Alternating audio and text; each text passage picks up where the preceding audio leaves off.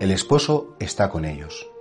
Muchas veces a Jesucristo le gusta comparar la relación suya con el alma humana como la relación del esposo con la esposa, es decir, de un enamoramiento, de una ilusión, de una entrega absoluta.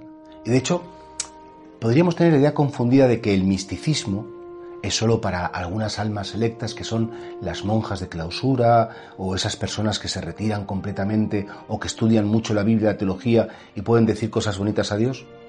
Y no es verdad.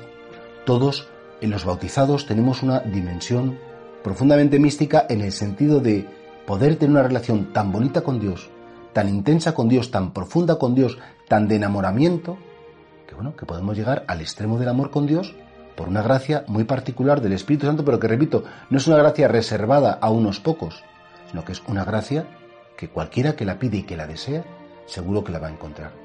¿Cuál es el secreto?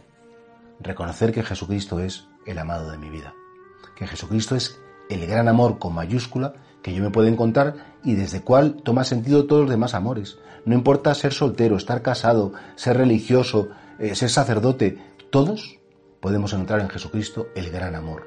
Por supuesto que sí. Y por eso creo que cuando le preguntan al maestro, bueno, maestro, ¿por qué unos ayuno, otro ayuno? Dice, porque el esposo está con ellos.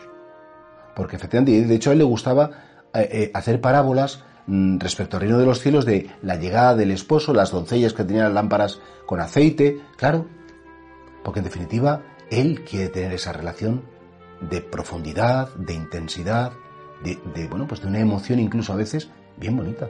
Uno de los dones del Espíritu Santo, de los menos conocidos, es el don de la sabiduría.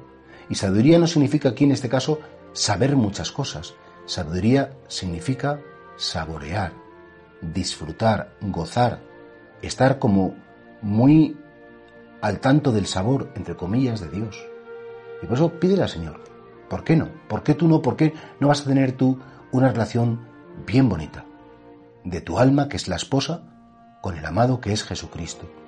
Y bueno, pues, mira, en mi intimidad, sin que nadie se entere, sin que tenga que hacer propaganda, porque esas son cosas que solo las podemos saber Dios y yo. Tenemos que tener esa relación pues sana, bonita, intensa, profunda. Tú piensas en la persona que más, amas, más has amado en tu vida, la que has amado con más cariño, y dile después al Señor Jesús, ¿cómo me gustaría quererte así?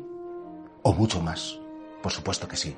Porque la verdad es que en la medida en que tú correspondas al amor de Dios, Él te va a dar muchísimo más por supuesto con diferencia. Y así crecerás en el amor. Y así, cuanto más ames a Dios, más amarás a los hombres. Y cuanto más ames a los hombres, más crecerás en el amor de Dios.